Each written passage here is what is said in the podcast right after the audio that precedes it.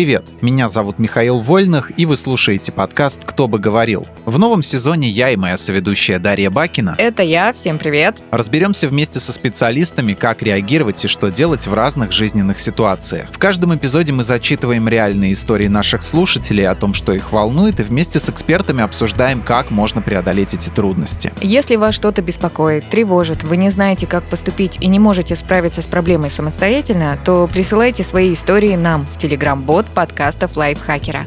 Ссылку на него можно найти в описании выпуска. Мы обязательно все прочитаем, выберем темы, которые волнуют вас больше всего и постараемся детально в них разобраться в следующих выпусках. Сегодня говорим о круге общения. Как сказать человеку, что общение с ним больше не приносит ни радости, ни пользы? Как себя вести, если с вами неожиданно прекратили дружбу? И нормально ли хотеть сменить круг общения, если время, проведенное вместе, кажется потраченным впустую? Ответим на эти вопросы вместе с психологом Еленой Котовой. Елена, привет. Всем привет. У Лены своя частная практика. В работе она использует нарративную практику, терапию принятия и ответственности и ориентированную на решение краткосрочную терапию. Вау, Вот каждый вот. раз я слышу это и каждый раз впечатляет.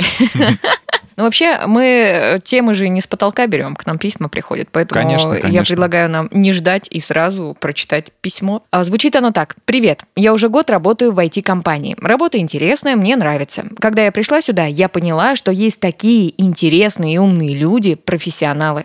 Мне захотелось быть такой же или лучше. В общем, не отставать от них. Поэтому я поняла, что мне больше не интересно общаться с некоторыми старыми знакомыми. Сейчас я хочу учиться и становиться лучше, а с ними мы ходили на тусовки, в клубы и делали это слишком часто. Когда я с ними, у меня ощущение, что я трачу время. Я отказываюсь, когда они меня зовут куда-то, но они все равно зовут.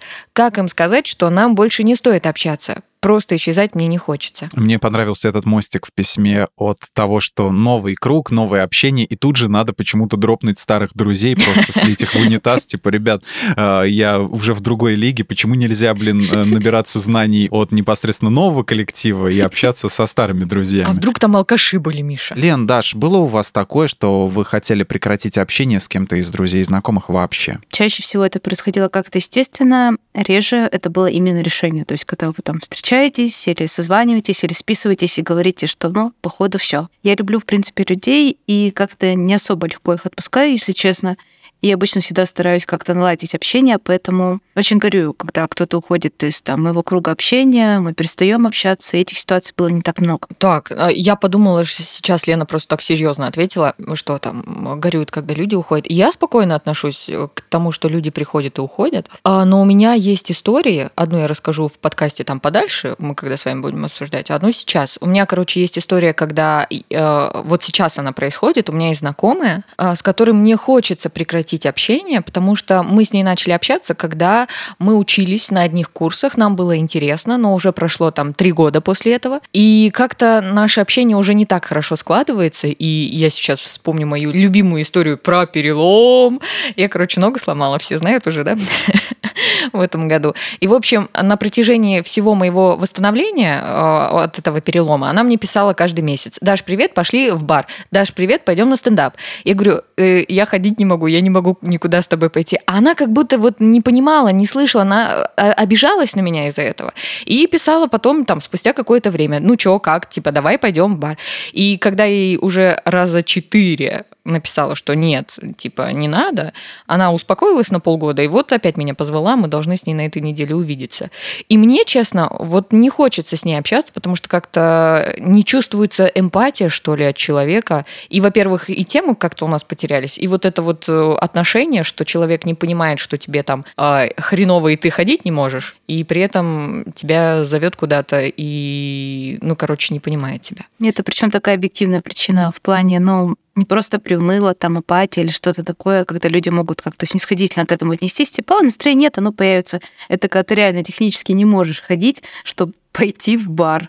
И тут, ну, не знаю, может, она думала, что кости срастаются побыстрее как-то или что-то еще. Не знаю, не знаю, что она там думала. Ну, просто еще я не сказала, она параллельно при этом мне всегда писала, слушай, у меня такие проблемы на работе. А я, знаете, я лежу дома три месяца, из дома не выхожу. Она мне пишет, что у нее проблемы на работе и хочет мне поплакаться, и поэтому меня куда-то зовет. И я думаю, ну, наверное, нам не стоит как-то продолжать общаться, потому что человек ставит себя в приоритет, хотя у меня проблема была, ну, объективно, мне кажется, похлеще. Но что-то я заговорилась. Миш, ты расскажи нам, пожалуйста, у тебя были такие ситуации, когда ты с кем-то хотел прекратить общение или, может, с тобой прекратили общение? Ну-ка. Но было в школе, да я, по-моему, рассказывал как-то в одном из подкастов, я повторяться не хочу, потому что я не, я не помню, но, но, скорее всего, я говорил эту историю. В школе у меня были друзья, которые э, часто у меня тусили, вот, и я понял, что один из них, ну, мне не, не нравилось, в принципе, позиционирование этого человека, да, ну, в нашем общении, а, то, как он, ну, ставил себя выше, не только выше меня, выше всех остальных, mm-hmm. все должно было исходить из него, то есть э, высшая точка зрения зрения главенствующая, это его точка зрения, и постоянное вот это вот какое-то, ну не знаю, не ментальное какое-то лидерство, а какое-то, как бы это назвать, назидательство, да, при том, что мы одногодки, из какого черта ты тут вообще назидаешь, да, вот, буквально на месяц у нас э, в, в днях рождения разница, да, вот, и как-то, помню, просто ему не открыл дверь, вот, я просто я попросил а, отца сказать, что меня нет. А ты там хихикаешь вот. И сестру попросил как-то наврать, вот, с следом. Или, или сначала сестра, а потом отец. Ну, короче, он понял, что его не хотят видеть, угу. ну, его гордость это задела, и он О. перестал заходить. И, собственно, общаться мы с ним, ну, перестали практически один раз только вперед моей учебы в универе мы виделись с ним, ну, или раза два. Ну, просто у нас институты рядом стоят, ИГУ и ВУИТ. Вот, поэтому как-то пересеклись, но особо контакта не поддерживали. А, ну, один раз вот, в 18 году я ему рукой помахал, проходил мимо его дома, а он случайно там оказался. И он не помахал. Не, он помахал мне первое, он меня сам окликнул, и я помахал ему рукой, но он по телефону с кем-то разговаривал, я подумал, что ну я не буду тебя отвлекать, стоять тут, тем более в окно орать. Ну чё, как дела? Вот, тем более, что я и сам был занят, шел тогда голосовое записывал в Телеграм. Вот, тоже такая хорошая причина. А так, ну, люди приходят, уходят, в принципе, такой естественный процесс с остальными. Я не замечал, что было, были какие-то драмы. Ну вот смотрите, наша слушательница пишет, что просто исчезать ей не хочется. Мне вот почему-то кажется, что это наоборот менее какой-то травматичный вариант, как минимум для человека, с которым хотят прекратить общение. Не всегда. Гостинг это проблема же. Это, это обижает всегда людей. Тут человека зависит. Ну не всех, да, но кто-то легче к этому относится, но некоторые могут очень болезненно принять. Ну, мне почему-то кажется, что лучше ничего не сказать, чем сказать человеку, что, чувак, ну ты странный, ты типа мне вообще не нравишься у нас какое-то токсичное общение, мы с тобой не будем. Ну, тоже зависит от того, что ты говоришь и как ты это говоришь. Ну, вообще, я сам, я понимаю тебя, да, и я согласен, и я делаю так, как ты говоришь вообще, да, э, в жизни. Но, да, но понимаю, ну, да, мы знаем что, историю, когда что ты дверь нужно, но я всегда сторонник того, что нужно... Проговорить. А, нужно проговорить, да. В последнее время я думаю, что, блин, проще сказать, вот, что это А, это А, Б, это Б, мы вот, это трава зеленая. А я знаю, почему ты это так начал делать. Потому что подкаст у нас начался с психологом, и мы тут умные стали все. Да, ну, ну да, стал старше. Когда подкаст только начинался, я был еще, господи, мне было 21 год. Под стол пешком ходил, не помню, до микрофона не доставал. Сейчас мне уже 59, и я понимаю, что пора переоценить свою жизнь. Лен, а вообще с точки зрения психологии, как правильно? Исчезать или говорить так, как есть? Тут нет какого-то ответа, что вот прям наверняка каждый поступает mm-hmm. в меру своих возможностей, и не все готовы и могут говорить и сказать открыто. Так же, как не все могут услышать, понять и принять то, что человек нам сказал. Для кого-то, правда, будет лучше поговорить, и это будет грустно, обидно, но, по крайней мере, честно.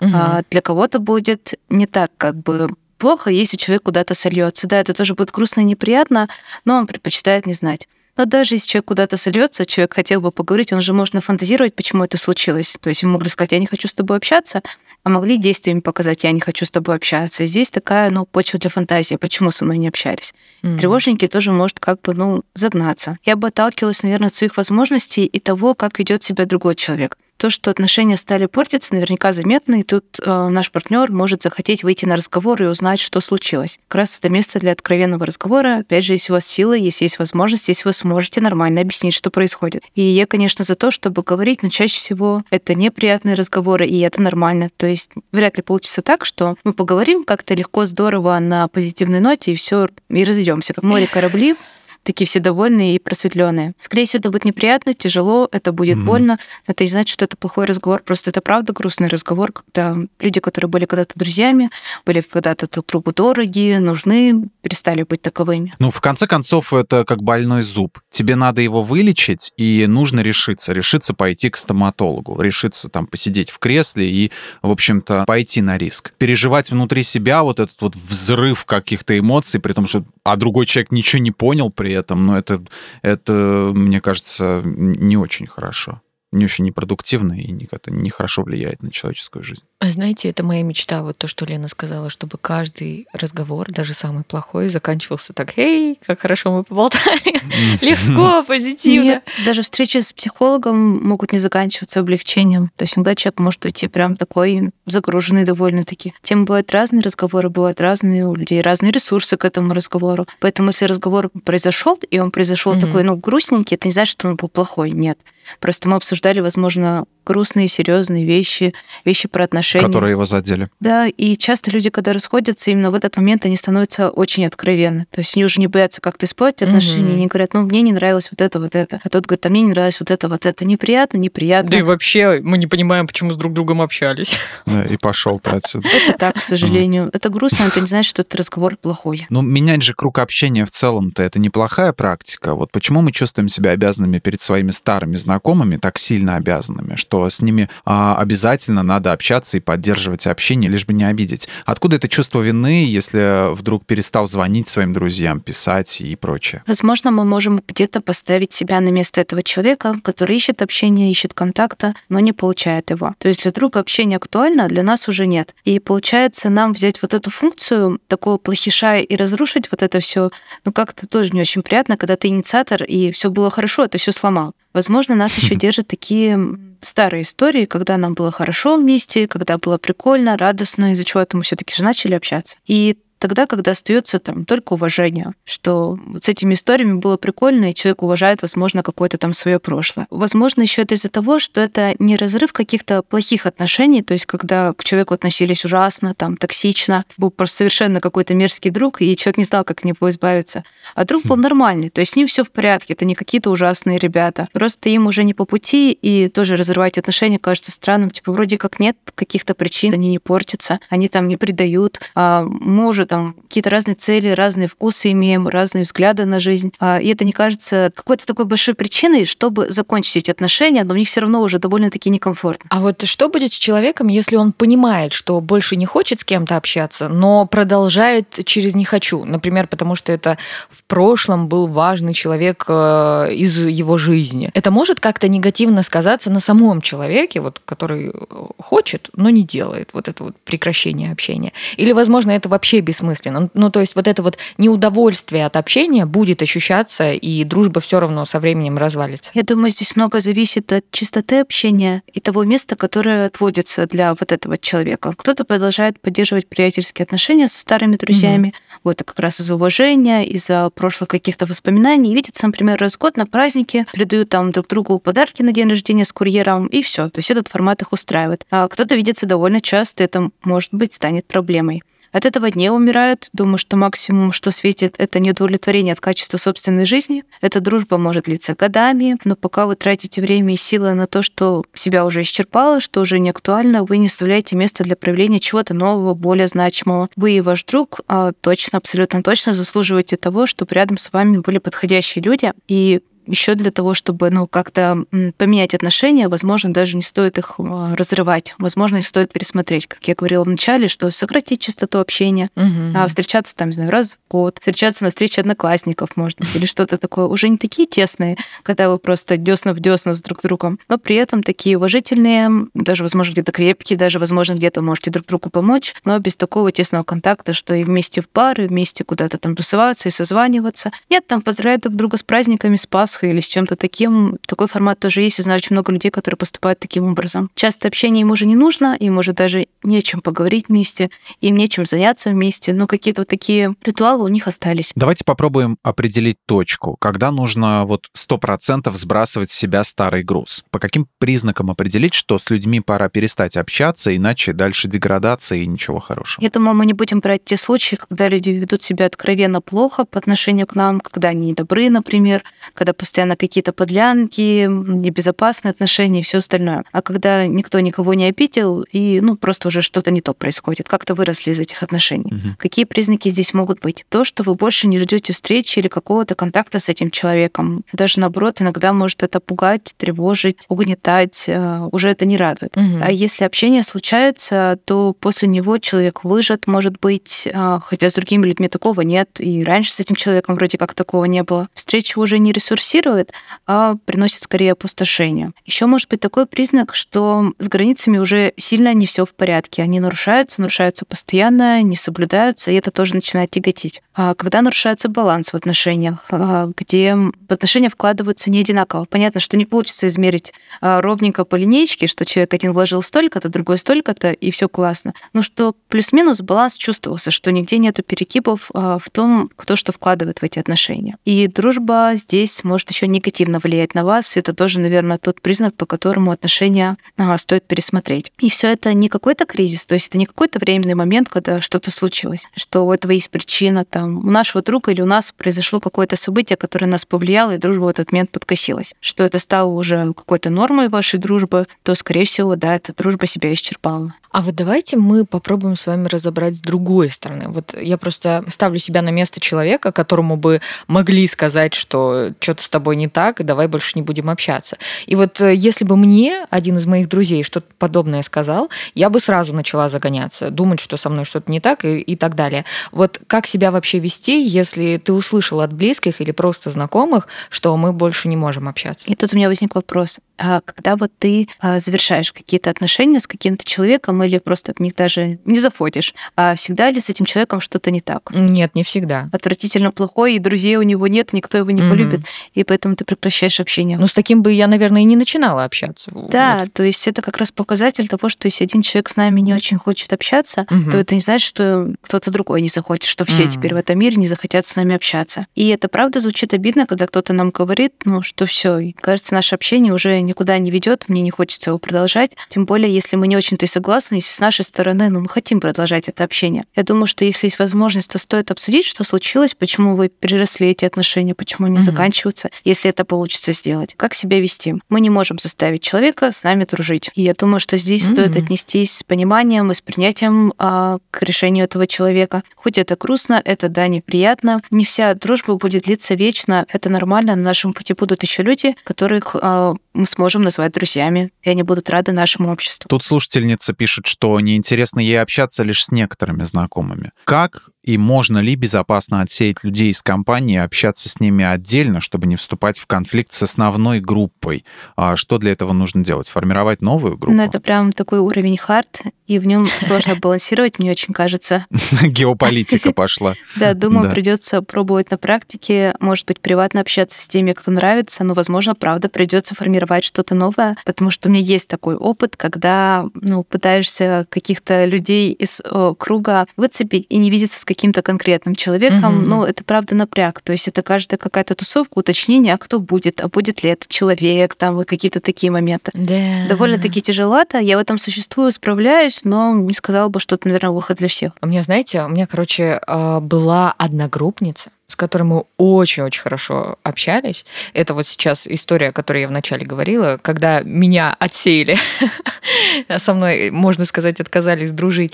А мы с ней очень классно общались. После университета, даже когда закончили, мы с ней встречались там пару раз э, в месяц или там раз в два месяца, по-разному было. И неплохо наше общение продолжалось даже после университета. Она начала заниматься татуировками, потому что мы в художественном вузе учились, и вот она в тату ушла, а я почему-то в радио оказалась. Понравилось. И у нее появился новый круг общения, и она в какой-то момент сказала, о, а давай, типа, я тебя с ними познакомлю. Я такая, ну давай. И как-то так получилось, что мы пошли на один концерт, но раздельно. Это был концерт пан-группы, а ну, на такие концерты я почему-то привыкла ходить сама. Я бесилась на этом концерте, танцевала, слэм был, короче, у меня синяки, я мокрая вся, потная, а, растрепанная, прям Нифига. вообще Ты все. прям вот в, этот, в толпу прыгаешь, где все рубятся, э, да? Это так получилось, обычно нет. Я обычно к сцене встаю, держусь за нее, чтобы меня не а, трогали. настроение такое было.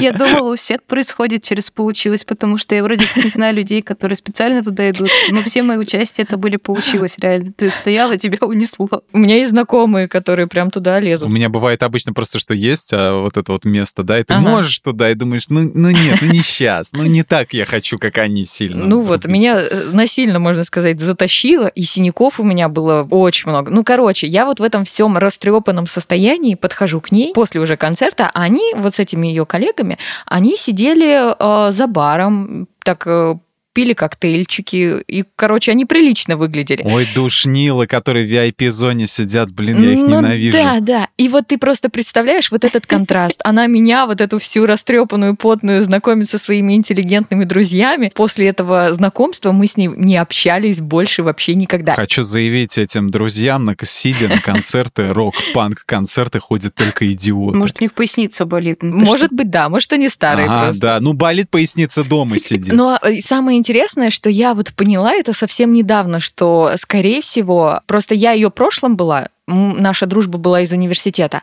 А тату-тусовка вот эта, она была настоящим и будущим. И, возможно, она решила, что э, ей лучше вот с этим будущим, чем с прошлым тусить. И я такая думаю, блин, походу меня в тот момент отшили как друга. Но мы с ней так и даже не списывались ни разу. Вот так. Грустная история. Да, грустная, но смотри, все в порядке. У тебя сейчас есть друзья, с которыми прикольно, классно общаться, с которыми у вас совпадают ну, взгляды на эту дружбу. Но знаете, я бы, наверное, не хотела от нее услышать, Даш, ты просто чмошница.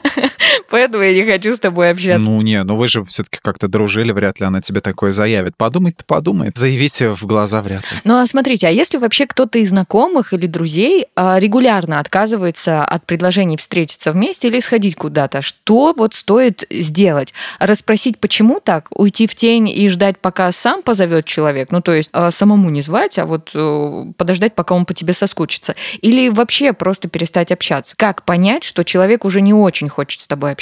Ну, конечно же, здесь симулировать кончину и посмотреть, придет ли он на похороны. Если не придет, то я думаю, что все. Вот, и здесь вы вправе спросить, задать вопрос, что происходит, рассказать о своих чувствах, а как на это отреагирует вторая сторона, второй человек, даст ли он какую-то нормальную информацию. Здесь сложно сказать, но спросить точно можете, потому что это и ваши отношения в том числе, и узнать, что происходит, имеете полное право. А как понять, что человек уже не хочет с нами общаться? Мы можем понять это словами через рот, когда нам об этом сказали, или когда мы видим, что от встречи уклоняются, когда на контакт идти уже не хотят, и, ну, как бы прямо нам не говорят, но по поведению мы видим, по поведенческим каким-то симптомам, что мы уже не очень желаны для этого человека. Угу. И тут нет какого-то правила, что вот две, два раза, например, не взял трубку, а то это все, значит, он там не хочет с нами общаться. То есть по каким-то таким признакам выяснить не получится. Я думаю, что здесь, наверное, больше личные ощущения и разговор, если этот разговор получится. Попытаемся углубиться в работу, перейдя от э, дружеских наших коллективов именно в коллектив рабочий, потому что часть, основная часть письма была посвящена работе. А что делать, если человеку, наоборот, в новом коллективе, когда он в него вступает, начинает работать, э,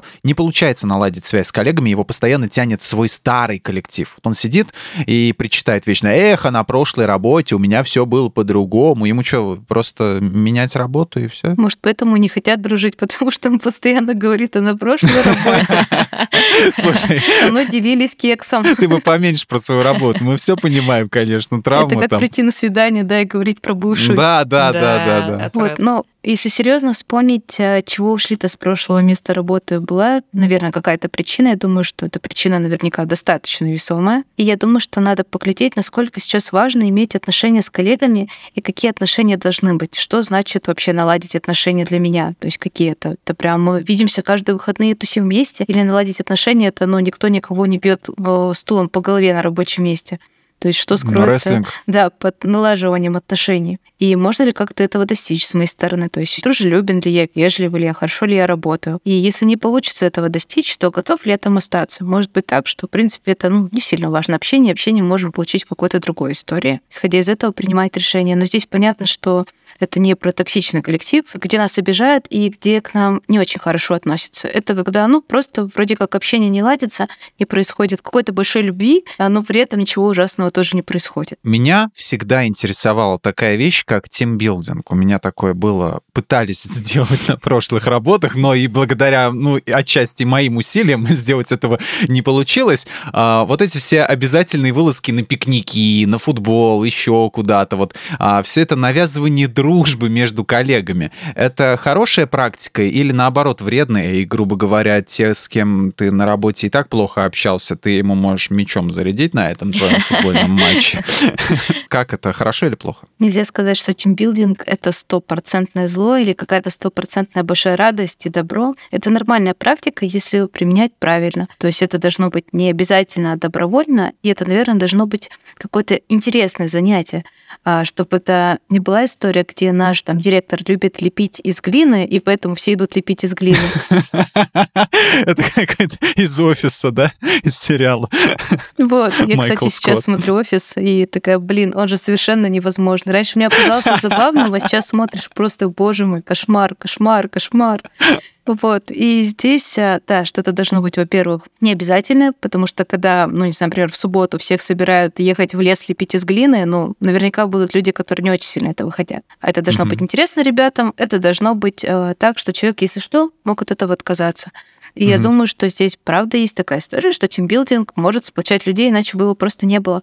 Просто иногда им пользуются ну, как-то не очень хорошо, когда реально тебя выходной выдергивают куда-нибудь кормить комаров, а ты вообще не любитель палаток, например, или чего-то такого. А здесь классно было бы провести опрос, например, что интересно самим ребятам. Кто-то любит активности, кто-то любит, наоборот, что-то такое медитативное, спокойное, там, не знаю, йога совместная, совместная медитация, это же глина и постараться угу. выбрать какое-то занятие, которое реально будет интересно, на которое хочется идти, не на котором люди скажут, о, черная обязаловка от моего директора, надо сходить, а то уволят, угу. или скажут, там, отбиваюсь от коллектива. То занятие, на которое реально хочется прийти, и у человека есть выбор, там, идти на него или не идти. Хочет ли он образовывать из себя дружную команду или не хочет. Мне кажется, вот э, тимбилдинг лучше, чем вот эти все вылазки на природе, мне кажется, больше сплачивает людей в коллективе осознание того, что ты делаешь. Вот. Ну, как у меня было на радио, мы все занимались одним. Нам нужно было делать радио. И ты знал, что вот один человек, инженер, отвечает за вот это вот завещание. Он в случае чего поедет на этот спутник поднимать его, если там его с ветром сдуло или еще что,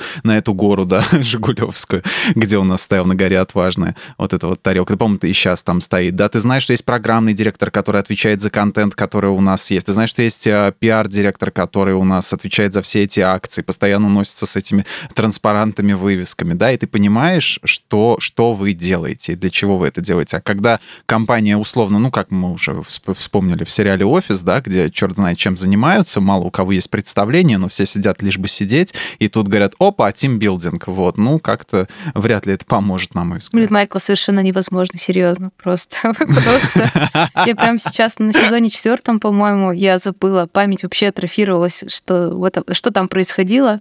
И сейчас это кажется как просто, господи, господи, прекрати, пожалуйста, зачем ты это делаешь? Как, какой там прекрасный Стивен Карелл и какой Дуайт прекрасный, это просто, просто это шикарно. Да. А я недавно с подружкой виделась, она на работу новую устроилась, уже месяца три там почти отработала, и она говорит, мы с коллегами устраиваем себе такой тимбилдинг, мы в часа два начинаем пить вино. Я думаю, вот это да, вот это компания, где можно в два часа начать пить вино, и они там в течение да, дня... может сместить его его часов на 10 утра начинать уже заряжаться. Это популярная история, да, у многих действительно сплощает алкоголь, если это не мешает как-то рабочему процессу в рамках нормы, то почему нет? У меня тоже есть знакомые, которые выпивают на работе совершенно легально, не так, что не психологи, если что.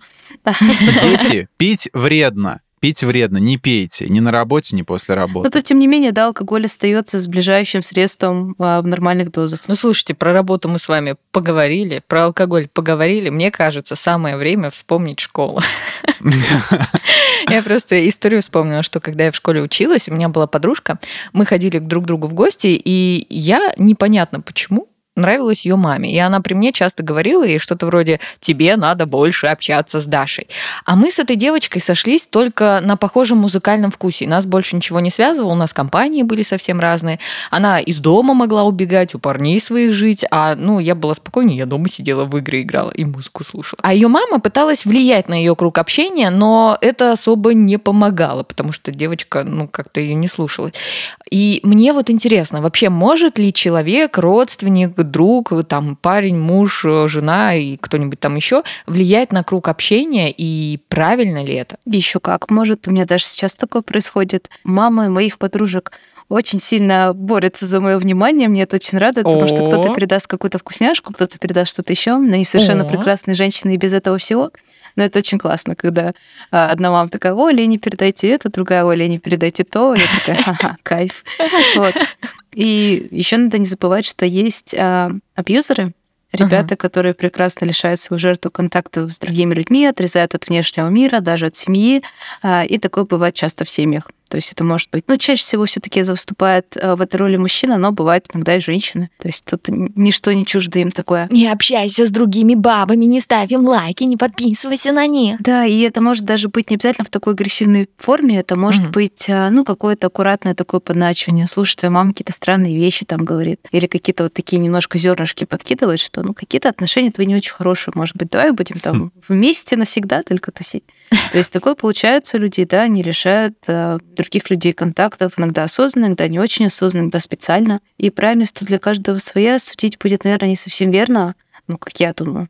Как минимум, мы можем а, высказать опасения или, наоборот, что-то хорошее. Например, блин, мне так обидно за тебя, что вот этот вот Паша постоянно с тобой вот так поступает, а ты расстраиваешься из-за этого. Или, наоборот, что-то хорошее. Там, Ой, слушай, мне кажется, Иван такой хороший друг, он уже так много раз помогал тебе, там, пусть будет с переездом, прикольно, mm-hmm. что он у тебя есть такой, он старается, я прям это вижу, классно. И как бы приказать другому человеку, с кем общаться, а с кем нет, мы не можем. Но мы можем, а, если что, высказывать наши какие-то чувства, если мы видим, что с нашим человеком находится не очень хорошо, с нашим близким, не просто нашим, такой-то коммунизм был сейчас, а просто с хорошим человеком, с нашим близким. Можем сказать, мне кажется, с тобой поступают не совсем классно, мне там даже обидно за тебя, грустно. Может быть, стоит тебе тоже на это обратить внимание. А вот когда родители а, лезут в дружбу, ну, точнее, в круг общения своих детей, я просто не знаю, как у вас, а я от одноклассников постоянно слышала, что мама мне там запрещает вот с тем-то общаться, вот с тем-то общаться. И вот прям на моей памяти это было часто. А вообще нормально ли, что родители лезут в круг общения детей? И надо ли это делать, если ты видишь, что там какие-то странные у него друзья? Ну, родители даны ребенку в том числе для безопасности, потому что ребенок не всегда может понять какие-то последствия, увидеть какие-то вещи, которые не очень хорошие происходят. Угу. Я думаю, что здесь стоит поглядывать, особенно за маленькими детьми, там, с кем они общаются в сети, какой у них там круг общения, чтобы этот круг был просто безопасным, но угу. без фанатизма. То есть, если нам не нравится, что у мальчика, не знаю, длинная челка, это не повод того, чтобы говорить, не общайся с ним, а то станешь геем, например, или что-нибудь такое. А нет, если кто-то видим, что опасный, ну, реально опасный, там, не знаю, ребенку предлагают наркотики или что-нибудь такое, то, я думаю, да, стоит этим озаботиться. Если нам просто не нравится человек, ну, типа, он какой-то не такой, мы бы хотели, чтобы нас, наш ребенок, например, общался с какими-нибудь шахматистами, а он полюбил футболистов и тусуется с ними. Mm-hmm. То есть это не та тусовка, в которой мы бы хотели, чтобы он находился, но эта тусовка ему нравится, она безопасна, нормальная, то почему нет? Девчонки полюбили не меня. Хотите поговорить об этом? И тут Миша закрыл дверь. Девчонки полюбили футболистов lista. Лен, спасибо тебе большое за э, ответы и подробную экспертизу по нашему письму, которое нам пришло. Я предлагаю подвести небольшой итог и ответить на несколько вопросов. Как понять, что с человеком больше не нужно общаться? От общения и взаимодействия с ним становится только хуже, и это никак не решается. То есть, возможно, вы даже разговаривали на эту тему, и это не носит временный эффект. То есть это не то, что у кого-то произошел какой-то спад в жизни, что-то случилось, и поэтому отношения ухудшились. Такое бывает мы иногда можем впасть э, в апатию там из-за смерти там нашего родителя, родственника, из-за каких-то проблем. Это какой-то временный эффект носит. Но если это постоянно, то это повод задуматься. Если друг или знакомый игнорирует предложение встретиться, то лучше его больше никуда не звать? Можно не звать, эта опция нам доступна, но если хочется узнать, а, то мы имеем право спросить. все таки это не только его отношения с вами, но и как бы наши с ним. Как перестать испытывать чувство вины за прекращенное общение? Посмотрите, а если тут реально вина, ваша вина, скорее всего, вы не виноваты в том, что отношения себя исчерпали. Как не скатиться в депрессию после услышанных слов «мы больше не будем общаться»? Это грустно, это неприятно, и это правда так, но нужно вспомнить, что мы сами-то вступаем в отношения не со всеми людьми. То есть э, нам нравятся далеко не все, это нормально, мы тоже нравимся далеко не всем, и это не конец света, мы можем понравиться другому человеку. Наверняка уже сейчас в нашей, в нашей жизни есть люди, которые с нами общаются, которые к нам хорошо относятся. Это был подкаст «Кто бы говорил». Большое спасибо всем, кто слушал этот выпуск. Мы еще раз благодарим Лену Котову за участие и за лучшие советы во вселенной. Лена, спасибо тебе большое. Спасибо, Лена. Не лучшие, достаточно хорошие. О, хорошо, Лучшие. я запомню. В следующий раз так, точно так и скажу. Напоминаем, что свои истории и вопросы вы можете присылать в наш телеграм-бот подкаста Лайфхакера. Ссылку вы найдете в описании. Слушайте нас на всех удобных платформах, комментируйте, ставьте лайки и звездочки. Ну а мы с вами прощаемся. Всем пока. Всем пока! Пока-пока. Пока-пока.